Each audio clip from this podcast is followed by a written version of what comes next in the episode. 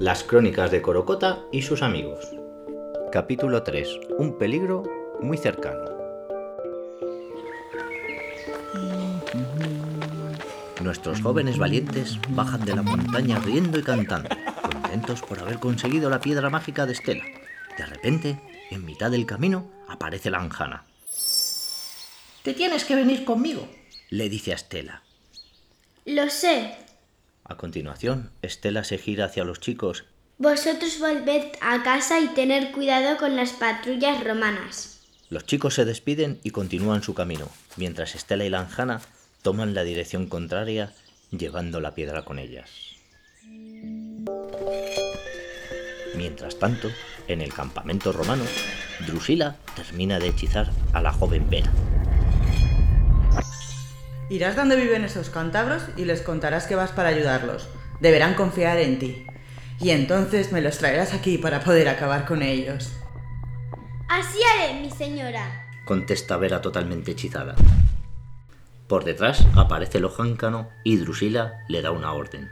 Sigue a Vera y cuando estén los jóvenes cerca ya sabes lo que tienes que hacer. No le hagas mucho daño y cuando estés seguro que el engaño ha funcionado, márchate. Entendido, mi señora, responde el ojáncano saliendo de la tienda.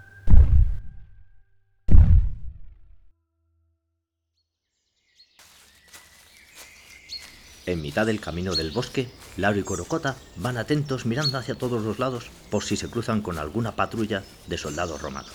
De repente, Laro ve algo delante del camino y sale corriendo.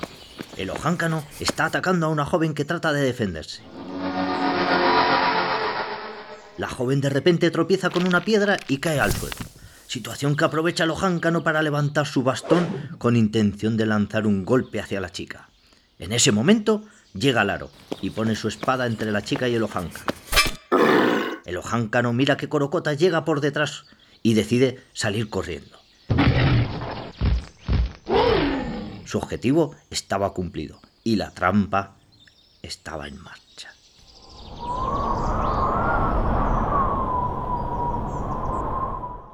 Laro ayuda a la chica a levantarse, mientras Corocota vigila que no haya ningún romano cerca. Tú no eres de por aquí. ¿De dónde vienes? le pregunta Laro. Venía de Bretaña junto a la poseedora de la llama de fuego para ayudaros. Cuando fuimos atrapados por ese monstruo al que llamáis Ojáncano y llevándoos ante esa bruja que está con los romanos. Yo pude escapar del campamento, pero ella no, dice Vera, engañando a los jóvenes. Ya estás a salvo. Te llevaremos a nuestro poblado y allí decidiremos qué podemos hacer, responde Corocota.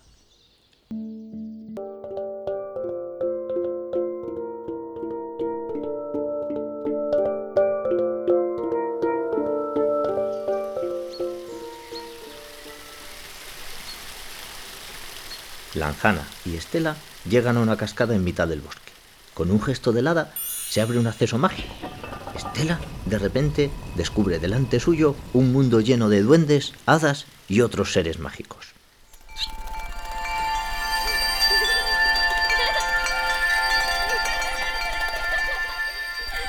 Sorprendida, ¿no?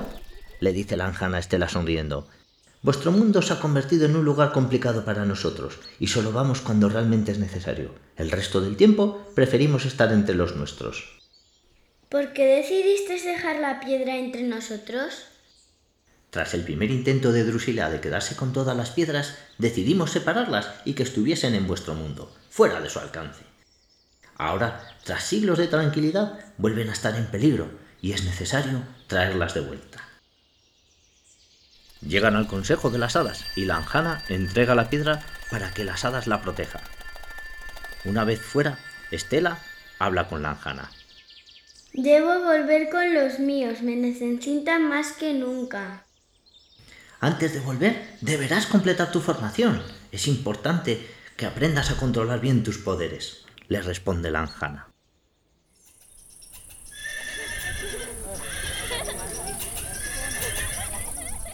En el poblado cántabro, los jóvenes organizan el plan para rescatar a Vera y a la Piedra del Fuego, sin saber que están delante de la propia Vera, que dominada por Drusila les está tendiendo una trampa para poder atraparlos. ¿Dónde está Estela? Ha ido con Lanjana a esconder la piedra de la tierra, responde Lara. No podemos esperar, debemos rescatar a mi amiga y a su piedra. Tienes razón, debemos organizarlo cuanto antes, aunque no haya llegado Estela. Iremos esta misma noche, dice Corocota levantándose de su silla. Los jóvenes se preparan para su aventura nocturna.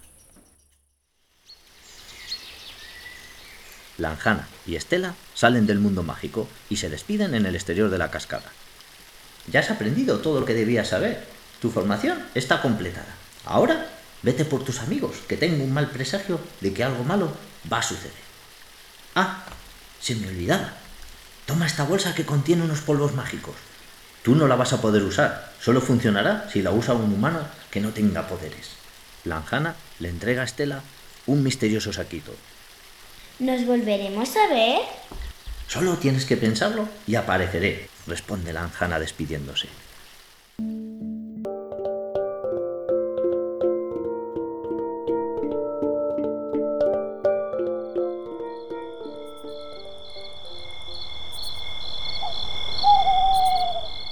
Los jóvenes se adentran en el campamento romano sin ser vistos y avanzando, sin hacer ruido, hacia la tienda de la bruja Drusila.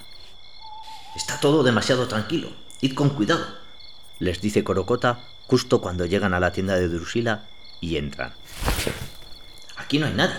¿Dónde está Vera? dice Laro sorprendido. Al fondo de la tienda y metida en una caja abierta, la piedra del fuego brilla encendida. Justo en ese momento, alrededor de la tienda se encienden antorchas y sombras de soldados romanos aparecen en el exterior rodeando la tienda. Sin tiempo de reacción, el ojáncano y Drusila entran en la tienda sorprendiendo a nuestros jóvenes amigos. Jamás hubo nadie más. Ven aquí, querida. En ese momento, Vera mira a Laro y a Corocota con cara de lástima y se va hacia Drusila. Lo siento chicos, me tiene controlada. Acabemos con esto rápidamente. Oblígalos a entregarse. Le ordena a Drusila a Vera.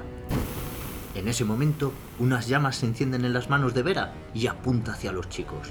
Tirad las armas y no lo hagáis más difícil. No quiero haceros daño. Drusila ha utilizado a Vera para tender una trampa a los chicos y estos han caído en ella. Ahora sus opciones son muy limitadas. Están totalmente perdidos. Los cántabros no nos rendimos, dice Laro mirando a Corocota. Justo en ese momento, fuera de la tienda, las sombras de los soldados romanos empiezan a caer al suelo y a desaparecer. Y en el desconcierto que se está provocando, alguien entra en la tienda de campaña y lanza rápidamente una piedra que impacta en la cabeza de Drusila y la hace caer al suelo desmayada. Es Estela, que ha llegado para ayudar a sus amigos junto al pequeño Trenti. Protege a tu ama, le dice Lojancano a Vera. Es tu obligación. Vera le lanza una llama de fuego a Estela que está corta creando un muro de barro. Estela habla con el Trenti mientras lucha con Vera. Ya sabes lo que tienes que hacer. El Trenti sale corriendo hacia la piedra del fuego con intención de recuperarla, pero Lojanka nos interpone. En ese momento Corocota y Laro se lanzan juntos contra Lojáncano con intención de acabar con él y permitir que el Trenti se haga con la piedra del fuego. El Ojáncano se defiende de los ataques que está recibiendo, y ese momento es aprovechado por el Trenti para apoderarse de la piedra del fuego. ¡Es mía! grita el duende. Se acabó. Ya no tienes que seguir luchando contra mí. Le dice Estela Vera, entregándole la piedra del fuego a su verdadera dueña. Lo siento mucho. Esa bruja me tenía controlada. La lucha entre las dos chicas ha acabado y el ojáncano sale corriendo de la tienda en busca de refuerzos. Tenemos que irnos de aquí, dice Corocota. Esos romanos no tardarán en volver. No había acabado de decirlo cuando al fondo se ve como los romanos, con Agripa a la cabeza, vienen enfurecidos junto al ojáncano. Vera se pone frente a ellos y les lanza bolas de fuego para evitar que lleguen. Mientras tanto, Estela lanza bloques de piedra haciendo un agujero en el muro del campamento romano por el que poder huir.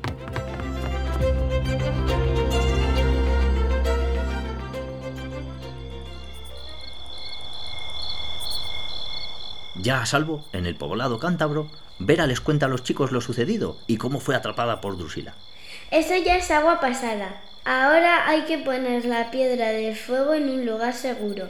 No hay tiempo que perder. Saldremos mañana, pronto. Antes de acostarse, Estela le da un saquito pequeño a Corocota. La Anjana me dio este saco. Solo tú puedes utilizarlo. Corocota lo coge y se acuestan.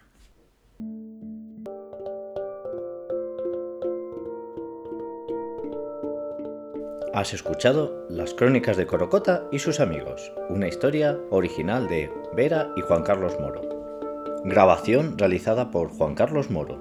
Diseño sonoro y postproducción de sonido Álvaro Pliego. En este capítulo han intervenido Vera Moro, Inés García Consuegra, Juan Carlos Moro.